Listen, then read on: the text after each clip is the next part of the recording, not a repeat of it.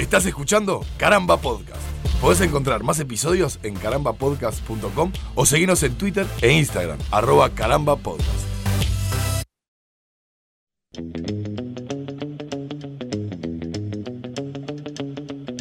Bienvenidos al episodio número 21 de Yo Tengo el Poder, este podcast de caramba que hacemos junto a Nico y Ale.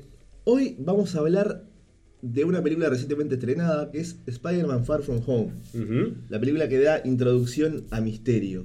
Y tu recientemente estrenada son dos semanitas, o sea que ya podemos empezar a hablar a, calzón, quitado. Así que bueno, eh, no vamos a tener ningún cuidado en mencionar cosas que les pueden arruinar la, la trama de esta película, así que si no la vieron todavía, primero vayan al cine y después vuelven a escuchar este podcast. No, y además eh, embanderándonos en la misma en la misma tesitura con la que encaramos eh, Endgame.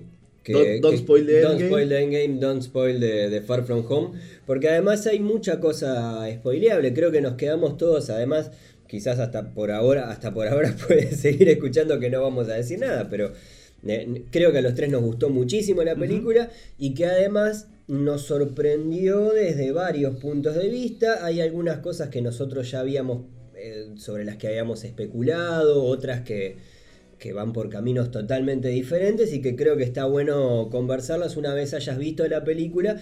Este, nada. Y, poniéndonos un poco más estrictos con, delimitar ¿no? lo que es la película y lo que es los accesorios que suelen poner en Marvel.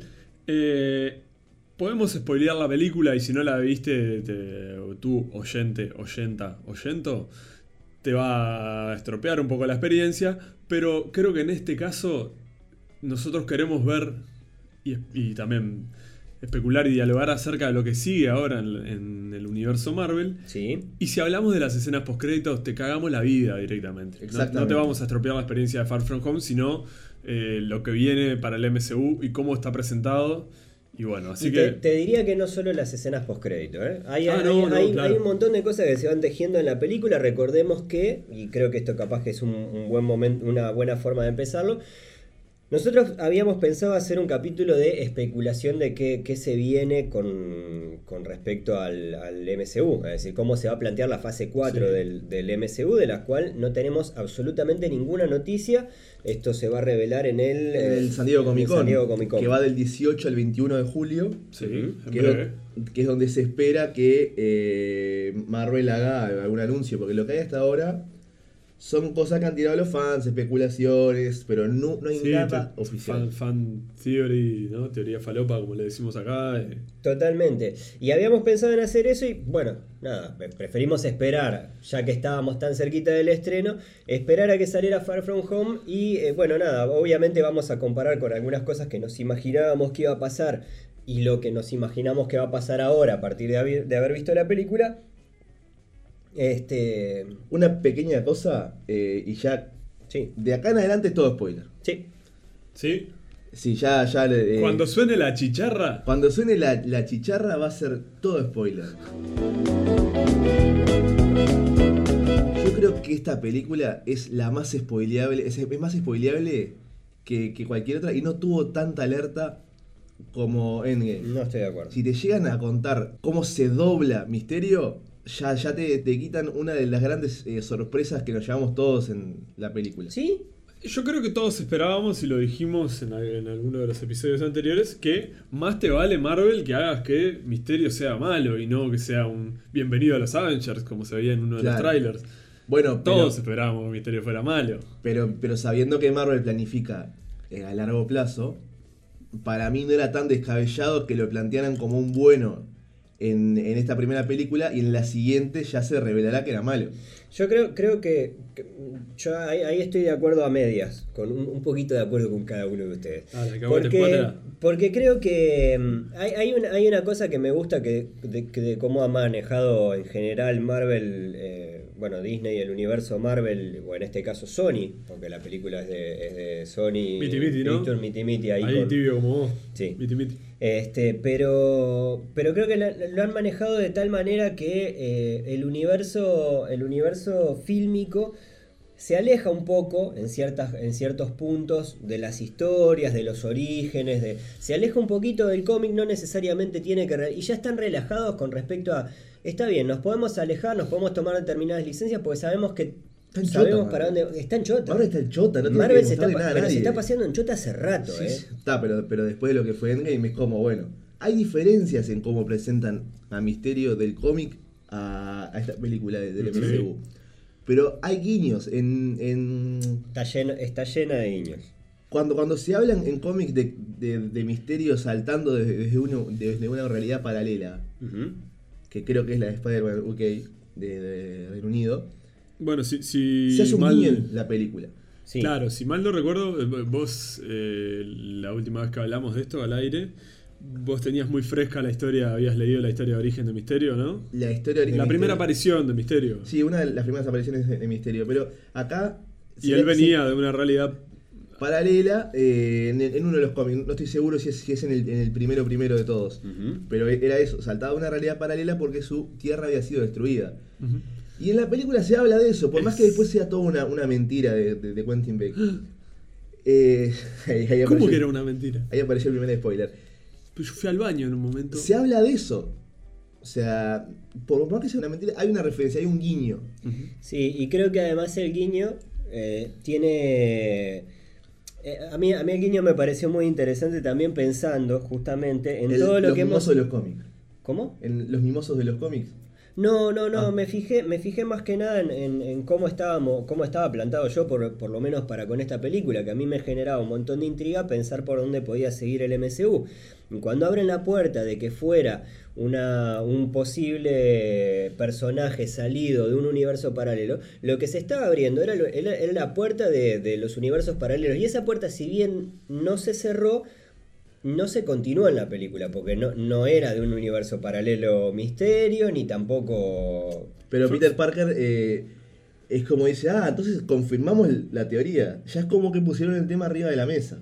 Claro, es decir, e- evidentemente no, están viendo todas las repercusiones, todas las teorías que generan, es decir, no, Era- es que, no es que las lean una a una, pero son conscientes de que esto ha generado un... Sí, polémicas, este, debates y especulación. Para mí fue una pequeña gran troleada de parte de la gente de Marvel cerrar la fase 3 porque era demasiado pronto después de haber visto todo lo que pasó entre Infinity y Endgame y después de haber tenido en el medio Capitana Marvel que, que abrió un montón de, de posibilidades más. Sí, Eh, hacer esto de jugar con la, la idea de que sí, los multiversos están ahí, están funcionando ya, ya los estás viendo. claro.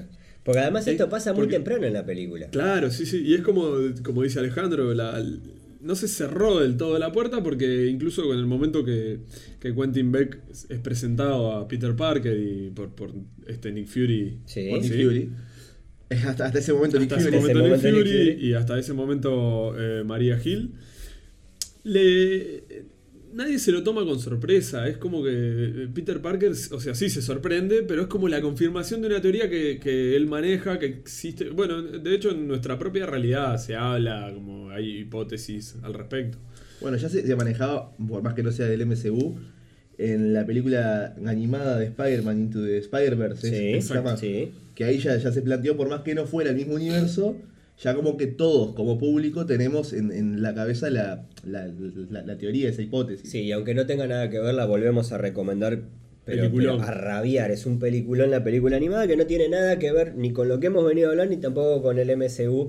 Este, ni, pero bueno, nada, es una, un- una joya del, del cine, del cine actual. Un detalle que, ya que estamos en esta escena en la que Quentin Beck y Peter Parker se conocen, Misterio y, y Spider-Man, eh, cuando Quentin Beck cuenta la historia de que los elementales, ¿no? Esos monstruos de fuego, tierra, Arena. corazón, Capitán Planeta, destruyen su tierra y él viene como un refugiado a esta y demás, él le habla... Con una historia de la familia. Sí, que murió, todo, todo su mundo murió y él es el único superviviente de una especie de... Al pasar menciona una- que él era una especie como de comando de defensa, una cosa así. Como que fue el único sobreviviente de, de- de sus Avengers. Sí, nunca explica sus poderes tampoco, si es algo, porque visualmente, y me estoy yendo un poco por las ramas, pero visualmente es, es parecido a, a los poderes de Doctor Strange, ¿no? Esas cosas Y bueno, pero- holográficas, Pero es con muy, símbolos. muy Marvel el, el- el- eso de hacer gráfico los rayos, hacer gráfico. No, no, claro, pero me refiero al, al tipo de rayo, no es el rayo de iones que dispara. Sí. eh, el rayo de fotones que dispara la Capitana Marvel o el rayo Ah, láser claro. que dispara Tony Stark. Sin embargo, hay una, hay una cosa interesante que nosotros la habíamos planteado en algún momento en, en alguno de los, si no me equivoco, en el capítulo de, probablemente en el de Misterio, pero habíamos hablado de que tenía una cierta similitud con Iron Man. Claro. Sí. Cosa que además se desarrolla en la película. Esto es otra de esas cosas que nosotros hacemos por no por no por, eh, por adivinar el futuro claro, por el estilo, sino que no no somos son esas cosas. No, no, no, para nada, no salen de pedo. Estamos reflejando lo que pasa, eh, lo que seguramente le está pasando a muchos fans ahí afuera también. Totalmente, alguna tenés que pegar. Y sí. Alguna ahí- tenés que pegar. Bueno, me fui por las ramas, pero haciendo corto esto, lo que iba a decir es que las tierras que menciona Quentin Beck son las 616 como la que están ellos, la, la de, La de la película. donde pasan las cosas que conocemos y donde ha pasado todo el universo Marvel. Y él viene de la 833. Eh, nosotros como gente que habita el mundo real sabemos que la Tierra del MCU, o sea, tiene un número asignado del universo Marvel del cinematográfico, que es el 199.999. Ajá. ¿Ah? Que hasta ahora no, no, no se ha mencionado en ninguna parte del MCU, ¿no? No, porque Nadie es dice el como que nosotros supiéramos que esta realidad es Claro, tal número. No, pero de hecho tampoco, es, es la- creo que es la primera vez que se empieza a hablar de, de- del multiverso, salvo... Endgame no, no se menciona en ningún momento el, el multiverso. Se, Mm, se habla de, se habla de paralelas. claro, se habla de posibilidades paralelas que empiezan a ocurrir. Creo que cuando cuando eh, Hulk, cuando Hulk se encuentra con eh, con La pelada. con la pelada, este, bueno ahí tienen esa discusión en la cual ella le, le dice, bueno, está, pero yo la gema la necesito para cuidar mi realidad. Está todo bien con tu realidad, no sé cómo está, pero no, ahí ya se empieza a dar a entender algo relativo al multiverso, pero no se hace mención Claro. específica, por Y- ejemplo, a la cantidad de multiversos que pueden haber, sino más bien a las realidades paralelas. Claro. De, de todas formas, en la que se hace más explícito esto me parece que es en Doctor Strange. Y anteriormente, ya con. Cuando, justamente cuando los viajes astrales y demás, y la dimensión espejo, y vemos otras dimensiones. Cuando él hace el viaje astral y ve todas esas. Ese, ese- Posibilidades, esos finales posibles, ¿no? Sí, ese viaje lisérgi- lisérgico de tantas. Ahí el tipo está recorriendo Claro, pero turísticamente. nunca se menciona como tal, es decir, es la primera vez sí que se hace referencia a, a- sí, yo A vengo de la Tierra ahí X, está. ¿no? De la Claro. Tierra 128 y vos sos de la Tierra 134. Y que en el momento nosotros como Peter Parker podemos ingenuamente reaccionar y decir, oh, ¿Cómo que? Recorcholis, ¿no? Ujú. Pero después sabemos que es toda una mentira, que es toda una, una mentira, una- pero, una Marvel, farsa. pero Marvel ya puso el tema sobre la mesa explícitamente. Y el tema queda más explícito ahí, claro. Y además, un dato interesante es que la, la Tierra 616, que es la que Quentin Beck menciona como que es, es esa, es la de los universos, la del universo original de Marvel, los cómics, desde el- la Tierra Cero, donde empezaron los cómics de Marvel. Parten todos desde ahí. Entonces ahí es una pista interesante para los que conocen los cómics de que el tipo ya está mintiendo. Claro. Porque vos sabés que esa que están ellos no es. Pero Claro. ellos ahí no saben, es como que nosotros, capaz que alguien nos asignó un número de planeta desde otro desde otra galaxia, desde otra galaxia, y nosotros no sabemos. Que las hormigas saben que se llaman hormigas.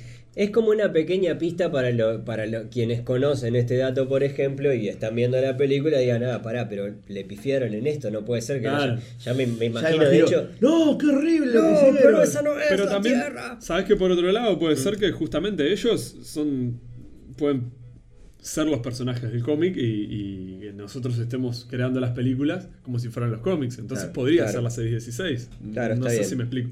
Sí. Vos mencionabas hoy, hace uno- unos minutos, eh, del viaje lisérgico de, de- de- de Doctor, Doctor Strange. Strange. Hay una cosa que, claro, Marvel no ha fallado en esto que es llevar todo un universo cinematográfico adelante.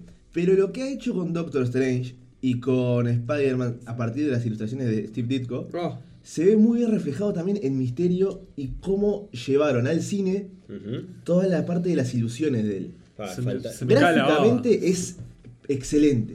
como, como aficionado al dibujo se me cae la baba con eso. Hermoso. Es, eh, es un viaje realmente verlo en, en el cine porque te entra la desesperación. Sí. Hay dos partes grandes en, en- en las que Peter se ve envuelto en esas ilusiones. Que la segunda vez, yo escuché como generalizado de otra vez. Sí, hubo como, gente como, como- la gente desesperándose de no. Claro, Sí, no, sí. No, no el otra vez de queja de, De hastío, de, no. de, pa, estoy Ah, podrido estás de- haciendo lo mismo que. Sino como el otra vez de pa, pobre Spider-Man. Otra vez, Sí, haciendo, este ¿no? mambo, porque Otra es vez realmente. tengo que sufrir esto. Sí, era, sí, era- sí. era la gente. La sensación de que.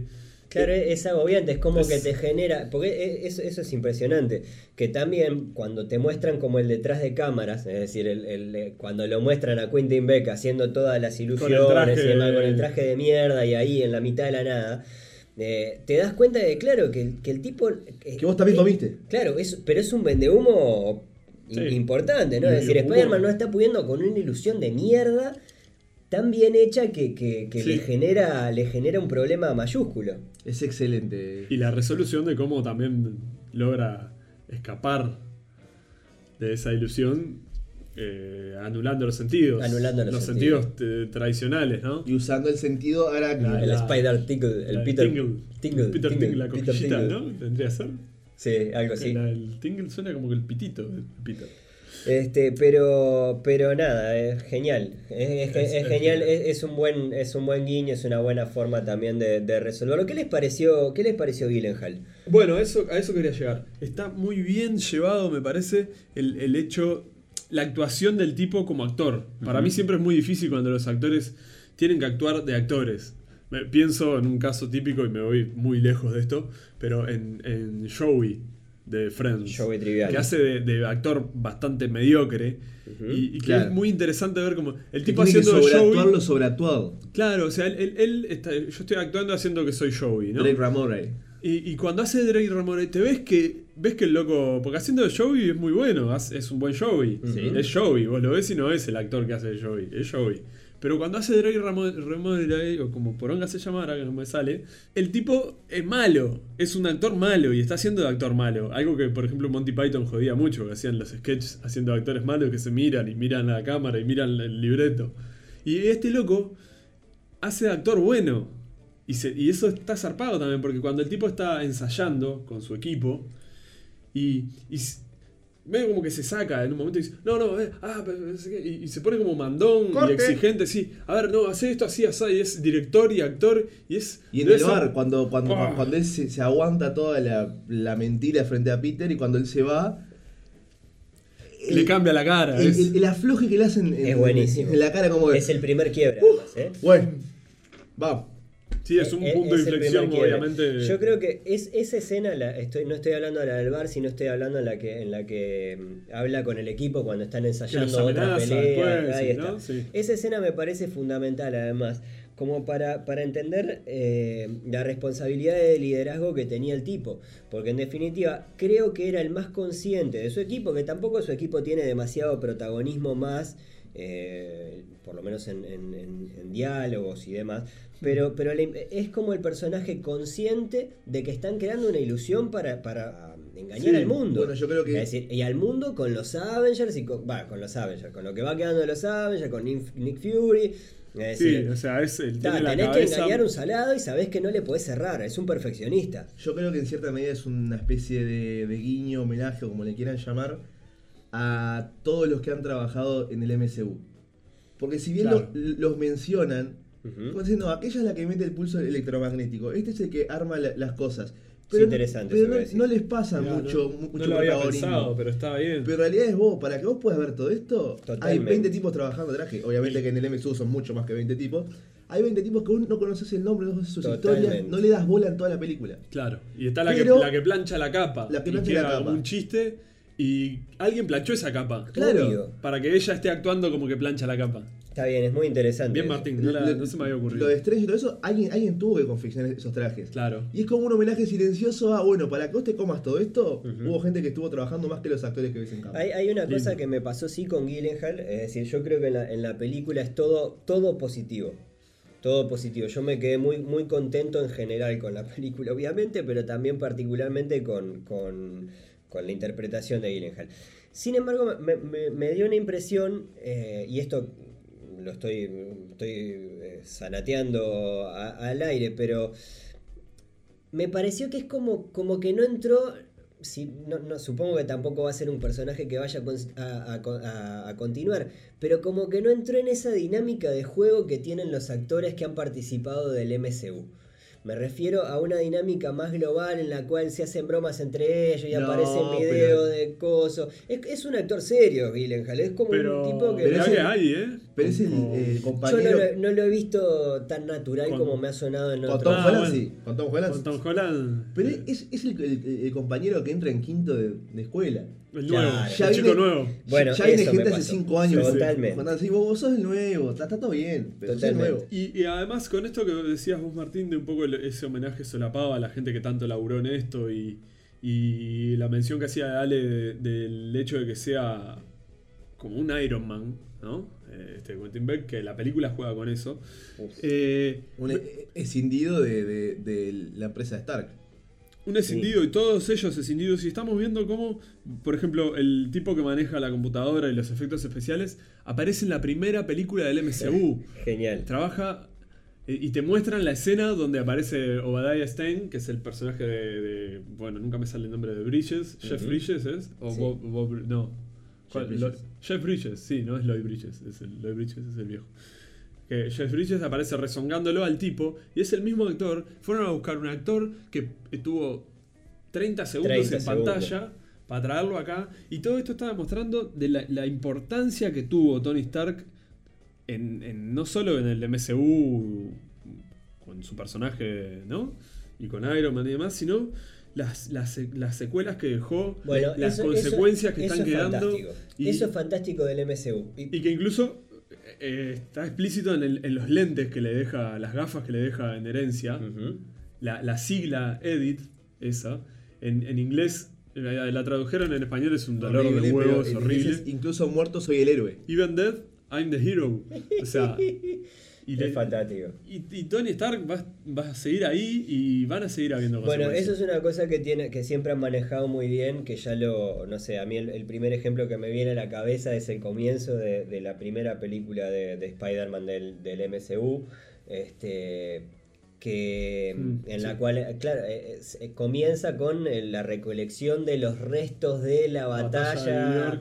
Es decir, ese tipo de detalles me parece genial, es que es como es, es quizás lo más rescatable y acá creo que hace, hace un rato comentábamos la, la- la importancia de haber visto las películas, porque sí, han salido un montón de críticas eh, que me- yo, yo las considero incompletas y bueno, cada cual, cada crítico hará su, se, se pondrá el sello si, si, si le cabe, ¿no? Si le quepe. Este, no? pero, pero claro, pero yo creo que tiene que ver, tiene un poco que ver con que estas películas tienen una parte que puede ser juzgada como película individual, pero que es muy importante que vos hayas visto todo el MCU. Sí. Justamente porque parte del juego es que vos hayas visto eso. Si, no, si vos te perdiste capítulos, si vos, capaz que hay una, es una película, estás juzgando sin entender determinadas cosas. Entonces, vos, macho, no sé, ponete las pilas. Las tenés que ver todas, las tenés que haber visto todas, tenés que haber leído alguna cosita mínima, Claro. como para por lo menos tener una idea de que, de que vos, esto está muy bien hecho. Yo no sé si es necesario la lectura, aunque obviamente que siempre ayuda y siempre es mejor. Pero es como que si yo, una- eh, que, que nunca vi Game of Thrones, me pusiera a ver el último e- episodio de la última temporada y te diga, sí, está bueno, pero en realidad está, está medio liviano. Y ustedes me dicen, no, pero si voy las ocho temporadas son Claro. las ocho anteriores, vas a ver que está buenísimo. Por eso es que es un universo cinematográfico, que no es eh, una película más de Marvel. y no es, un una saga, universo. ni una trilogía, ni cosas que podemos estar más acostumbrados a verlo. Es algo Y quizás Inédito, ¿no? esto, esto es lo que ha generado, por lo menos en nosotros, y suponemos que también en montones de gente que se junta y hace foros para discutir este tipo hace de cosas. podcast y cualquier huevada. Es súper interesante de, de- de ver cómo se va construyendo esto, que es una cosa que, que, bueno, nada, que Vigésimo tercera película. vigésimo tercera. Y las que tercera. vienen, Y las que vienen. chiquilines. Bueno, y de eso teníamos que hablar y a eso hemos venido también. Sí, porque así como yo mencionaba recién que las consecuencias de Tony Stark la vamos a seguir viendo, ya sabemos que están ahí. Empezamos a ver otras consecuencias de otros personajes que en el momento dicen, eh, pero capaz que esta película de Capitana Marvel no tiene tanto que ver. Fue como una. yo- era una pequeña introducción para que entendieras quién era esa que rompía todo en, en Endgame. Y ahora Y ahora tomó otro giro, otro giro muy interesante. Porque una de las grandes posibilidades que me parece que permite el haber hecho 22 películas interre- interrelacionadas y, y tan dependientes en la manera que decía Ale recién, es que ahora pueden empezar a valer mucho más las precuelas también. Completar huecos. Se generaron eh, consecuencias hacia atrás. Por Claro. ejemplo, ¿qué pasa con, qué pasa con el, el Capitán América yendo a devolver las gemas? ¿Qué pasó en todos esos momentos? ¿Dónde lo vamos a ver? Sabemos que van a salir series en el Disney Channel nuevo este que va a haber, Disney en Plus. Disney Plus. Y, y las, y todas esas series que van a estar y que. O sea, todo lo que complementa hacia atrás. Pedacitos que decís, ay, ¿qué pasó con fulano? Bueno, Hay, hay dos grandes paréntesis que son del 44 al 95, Ujú. Ah, sí. que es el de Capitán América y Capitana Marvel, y del 95 al 2008 es que sucede la primera de, de Iron Man. Eh, sí. Entonces a- ahí ya, ya tienen si quieren hacer mucho. Claro, porque eh, vale, vale la, la aclaración. Esto creo que lo, lo- lo discutíamos en algún momento fuera, fuera del aire. Pero que lo que viene del MCU probablemente requiera de, eh, como pasó en, su, en, en esta tercera fase con, con Capitana Marvel, en la que se hace una especie, no, no sé si un flashback, si, si- si con- si- si se considera como un flashback, pero es después de, de hacer, en- después de que pasaron determinados eventos, volver al año 95 y a partir de ahí este, contar la historia de Capitana Marvel que después se va a enrabar. Fue muy raro. Claro, fue, fue raro, pero eh, no quiere decir que el MCU se vaya a construir solamente con cómo sigue el futuro de- de- del Eso. mundo, sino que probablemente requiera de ir para atrás y ver qué pasó en determinadas historias para eh, ir construyendo otra vez para adelante de a poquito. Y no Y- para adelante y para atrás en el mundo, sino ya fuera de él. Fuera Bueno, del mundo y. Totalmente. Porque todo el tema de, de- de los Skrull, y bueno, este Nick Fury, que andás a ver desde cuándo no es Nick Fury. Es eh, una de las grandes interrogantes que quedan en la película. que nos ¿no? queda, o sea, es de- decir, claramente durante Spider-Man no lo es, pero, pero ¿desde cuándo no es? en, en Endgame era Fury. Claro. En Infinity era Fury. En la escena postcréditos de Infinity. Bueno, no es la escena postcréditos de Infinity, pero. Cuando él se comunica con Eso. Capitana Marvel. Ahí sí. está. Bueno, me, me- me manqué en un segundo. Pero. ¿Era Fury? ¿Era Fury o Fury estaba Era en Fury y nave de Mar- Hill. allá arriba? Ahí rascándose las pelotas en, el, en, el, en, la playa virtual. Yo creo Pero- que eh, hay, hay una cosa que dejan ver que es el Fury de Spider-Man es muy ingenuo y, y de tomar pocas precauciones. Sí. Eh, si lo comparamos con los Fury anteriores que era muy meticuloso, Sí, y eso está divino. la Que eso película. es otra cosa que tiene de genial la película. es un guiño. Que juega mucho, porque yo creo que si vos la estás viendo y vos sos un fanático y lo que sea, y empezás a ver ese Fury medio, medio descafeinado, Sí. decís, pa, acá cagaron a Nick Fury, esto de Nick Fury es una mierda. comió la no sé pastilla, qué, la ¿cómo se le va a escapar? ¿Qué está haciendo Marvel? eh? Como Termina escena postcrédito, toma, anda, anda a dormir. ¿Cómo, Ah. cómo no chequeó quién era Quentin Beck, los antecedentes? ¿De dónde sale este tipo? ¿Cómo bueno. se comió ese.? Porque no es Nick Fury, señores y señores. Y, y, de- detalles como cuando se comunica por la videollamada con Happy Hogan, que Happy Hogan le dice en clave que Misterio Sí. es un fraude, y el tipo le pasa el dato y, y Happy le dice a Peter, ya encontramos, dice que están en- me dijo que están en el puente de Londres. Yo sé que quiso decir el puente de la torre, pero me di cuenta que se había equivocado. ¿Cómo se va a equivocar Nick Fury, un espía, el mayor espía del mundo, y confundir un puente con el otro? O sea, son detallecitos que en el momento pasan. Cuando la ves por segunda vez... Por eso o- hay que verla 3-4 veces, chiquilines, por eso, por eso. Y nadie nos está pagando nada por esto, ¿eh? Somos de, de- de- de viciosos nomás. Sí, Eh, ¿para, ¿para dónde sigue? Hay, eh, bueno, habíamos hablado hace un rato de que eh, se viene la, la Comic Con de San Diego, donde eh, no sé qué esperan ustedes, pero yo creo que se van a anunciar a lo sumo una o dos películas con suerte. Un Pero no tráiler mucho seguro. más. Pero- un tráiler seguro.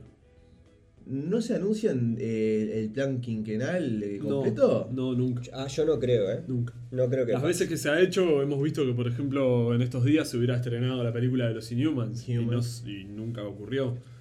Es decir, no- yo, yo no creo que pase. Creo que, creo que van a.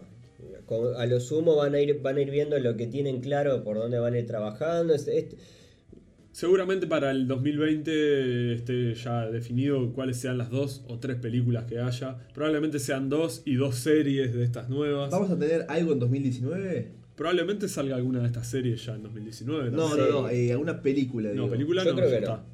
No, película Yo no. estoy convencido que no. No, no necesita que vos estés convencido, está confirmado que no. Ah, Hasta- bueno, hasta- entonces, andate a la mierda entonces. Pero por eso se los estoy diciendo, Gurice, ¿por qué no me escuchas? Quedan 5 meses del año Y anda a ver el Joker de y, última. y ya tiraron tres películas, eh, dos excelentes, 10 puntos y Capitana Marvel que está muy buena, pero ya gastaron todas sus balas y Y son tres películas por año, ¿qué más querés, Ojo? Claro. ojo, porque lo, está, lo estás diciendo con una liviandad, Martín. Tirado en dos de las mejores películas de la historia No, por en eso un dije 10 mismo puntos, año. claro, sí, sí, pero cagado de risa y además Capitán Pero- Marvel fue una muy buena película.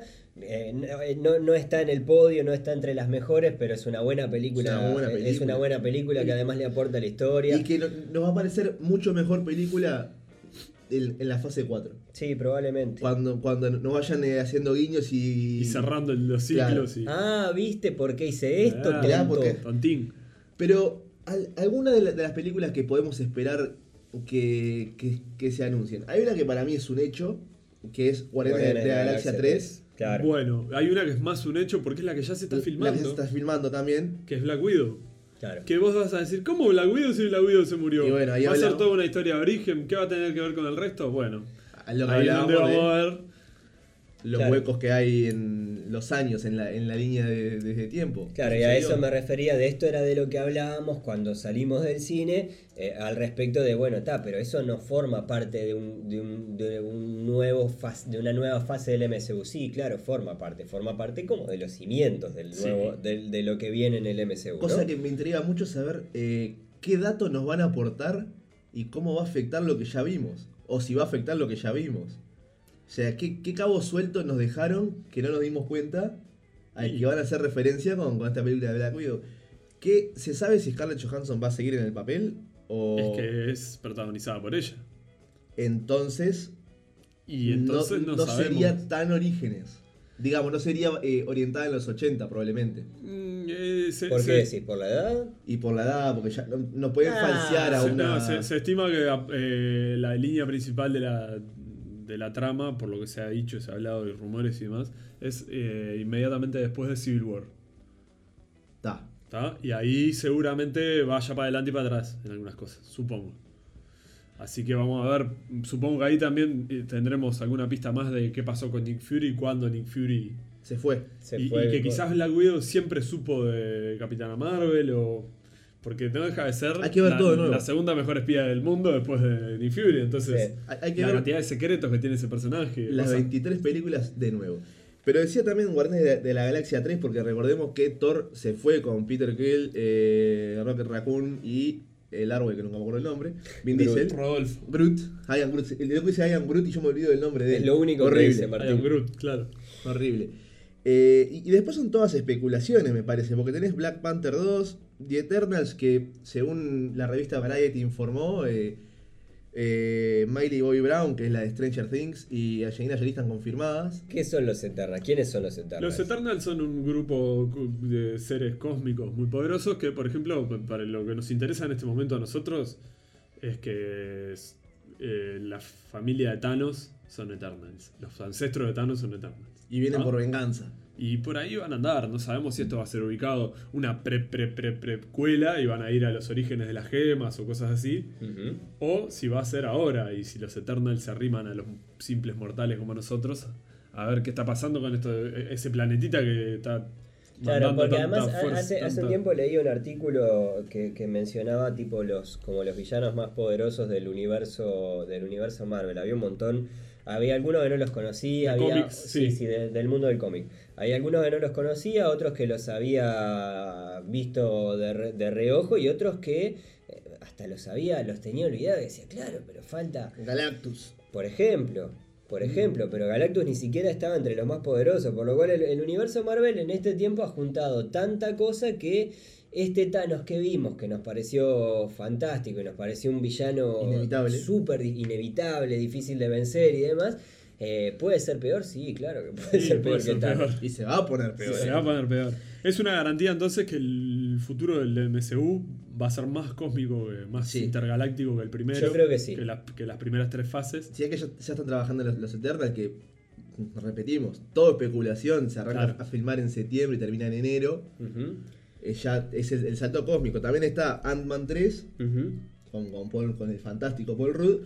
Y Shang-Chi, que honestamente no- Shang-Chi, no, claro. sé. no- n- Y- nunca lo leí. Y no con Shang-Chi también eh, yo imagino que Shang-Chi es tipo el, el Bruce Lee de Marvel, ¿tá? Ajá. Es un tipo que tiene mucho vínculo con Iron Fist y con ese tipo, con, con Doctor Strange y la parte más, eh, más oriente de. Marvel, de esas Claro. cosas más místicas y artes marciales y demás. Pero que también tiene un, un vínculo importante con algo que se nos mostró y quedó medio, medio pelo desde las películas de Iron Man, que es la, el grupo terrorista de los 10 anillos, la secta de los 10 anillos donde está el mandarín. Que nos jugaron la- ahí también, nos troleó El ma- Marvel el con el mandarín, claro. El mandarín está ahí Está ahí, todavía, claro. está suelto. Está Abomination de Hulk. Y es un, suelto. y es un personaje de los, de los más Es- importantes que, que andan en, en la vuelta. No, no de los villanos más poderosos, pero es de, los, de, de esos re- villanos recurrentes. Exacto. Y Shang-Chi también ha sido un Avenger en su momento. Entonces, una de las cosas que tenemos, además de que va a ser más cósmico la fase 4 confirmada, tenemos que ver cómo se conforman los nuevos Avengers, que es algo que se plantea en Far From Home. Sí. Todo el mundo le dice, vos vas a ser el nuevo Tony Stark, y, y Spider-Man poco más que tiene ataques de pánico con el asunto porque es demasiado para él. Es, bu- Ese es buenísimo. Hay, hay algunos momentos en los que, en los que creo que en las charlas con, con Misterio, cuando Misterio todavía era chévere, eh, en las que Peter le dice, claro, pero tengo 16 años todavía. La- la Ay, ca- pibe, la- quiero- las claro. caritas que pone Tom Holland, cara que te transmite ese, ese, Vos, ese es el mejor Spider-Man de la historia. Claramente. Y no sé si va a haber otro tan bueno como Tom Holland. Y ahora que tiene lente, Y ahora que tiene lente, es el mejor Peter Parker de la historia. el mejor Peter Parker de la historia. sin. Entonces, e- ese, ese dilema que él se va planteando consigo mismo, si ser el superhéroe de Homecoming, de mi barrio, o ser el de Far From Home, de nivel mundial, um, de categoría superior. Si ser un Avenger, va a ser un Avenger. ¿qué- ¿Dónde están los Avengers? ¿Qué pasó con los Avengers hoy en día? Yo Claro, creo que va a ser un Avenger, pero me parece que no le va a dar para ser un líder. Un, un- un líder eh, del, del tamaño que lo fue Capitán América y eh, Tony Stark. Se Bueno, va hay- yo hay- creo que hay, hay que ver. Creo que se puede ir construyendo de, de a poco. Pero es que yo creo que la propia identidad de, de Spider-Man no lo lleva nunca a ser un, un líder de masa, un Tan- referente. Es que Están tampoco muy es bien un- reflejadas las inseguridades. ¿no? Claro, o sea, pero, pero yo creo que eso, eso es parte de la esencia de Spider-Man. Tampoco Claro. es un superhéroe que, que se reconozca como un superhéroe de equipo. No, Claro. Trabajar tampoco. en equipo siempre fue bastante por su cuenta. Por eso yo creo que Marvel nos tendrá preparado eh, alguna otra figura. Capitana Marvel no va a ser porque no tiene carisma. No, no hablo de la, de la actriz, hablo, hablo de Capitana Marvel en sí. Como que está, no, Le que- para mí le quedan grandes, le quedan chicos, digo, los Avengers. claro, es como. siendo- Ella, ella está para, otra cosa, está para ir a otro planeta. Pero, Ah, por el universo. pero bueno, también puede ser que los Avengers expandan sus horizontes y no solo trabajen en la Tierra, como se, se prevé, digamos. O que haya más de un grupo de Avengers, como ha pasado. Como pasa en los cómics habitualmente. Hay, hay un abanico enorme de posibilidades que, bueno, ya nos las despejará la, la Comic Con, que repetimos, Esperemos. de, de San Diego, que va del 18 de julio al 21. Hay que ver qué pasa con los X-Men, Hay que ver qué pasa con los X-Men, con los Fantastic Four. con los Fantastic Four. Y De- hay algo que me parece que también queda planteado desde ahora, que no solo va a ser más cósmico y más no sé qué, sino que no nos olvidemos que el planeta Tierra sigue estando acá y así como Misterio parecía ser de otra dimensión y terminó siendo un empleado de Tony Stark, va a haber más amenazas terrestres y lo vemos en la primera escena, la de los medios créditos, la de mid credits. Sí. scene. Sí. Las amenazas terrestres están ahí y son complicadas y Sí, vos sabés que me, me hizo acordar mucho a, a- movido al final de una de las películas de, de Batman, si no me equivoco, la de la del Joker, de, de de Dark Knight Returns, Sí.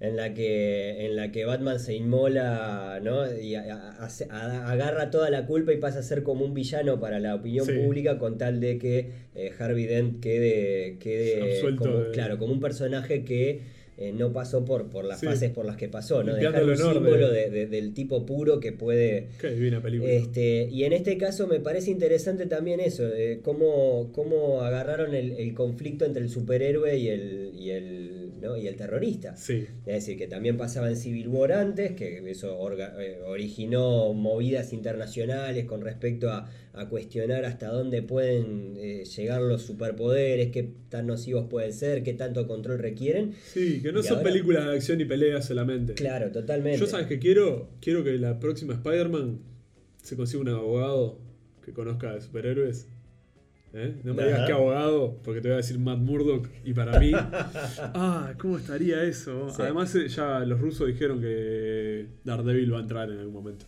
en el MCU. Sí, sí, se ve, se ve más, más próximo, más temprano de lo que imaginamos, dijeron. Bueno, capaz que lo, lo anuncia mismo. Es el, el- el sábado 20 de julio que se espera la presentación de, de Marvel dentro de San Diego, ¿no? Sí. Entonces nosotros en el episodio 22, El próximo. el, el próximo, va- vamos a estar ya eh, con, con certezas. Que es lo que no tenemos en este momento, tenemos No. especulaciones. Ustedes recuerdan que pueden seguirnos en arroba yo tengo el poder, Instagram. eh, pueden eh, comentarnos qué es lo que, lo que esperan, qué, qué historia esperan ver de aquí en más en la fase 4. ¿Qué personajes? fase 5, eh, cómo se, se- se imaginan que van a, a plantear esta nueva historia de Black Widow. Traten en este caso sí de no spoilear, de Es recordar verdad. lo que les dijimos en el- al, al principio. Se puede comentar sin contarles a los demás. Dejen que disfruten de la experiencia. Nosotros lo estamos disfrutando como niños chicos cada vez que vamos al cine. Por suerte este ha sido un gran, un gran, un gran año de Marvel. Que nos tendrá en sequía hasta el año que El viene. síndrome de abstinencia. Solo zafado por el. Joker. Y tenemos Y- algún capítulo preparado para el Para- síndrome de abstinencia, que eso va a venir un poquito más Sí, adelante sí. para estos meses que quedan, por lo menos hasta que venga el Joker. Porque Para nosotros lo- los cuidamos. Nosotros los cuidamos. Cuidamos, Gurice. Recuerden que los 20 episodios anteriores ustedes pueden escucharlo todos en Spotify, Apple y YouTube. Eh, pueden seguir a, a Caramba Podcast tanto en Twitter como en Instagram, arroba Caramba Podcast. Y recuerden también que un gran universo cinematográfico conlleva una gran responsabilidad.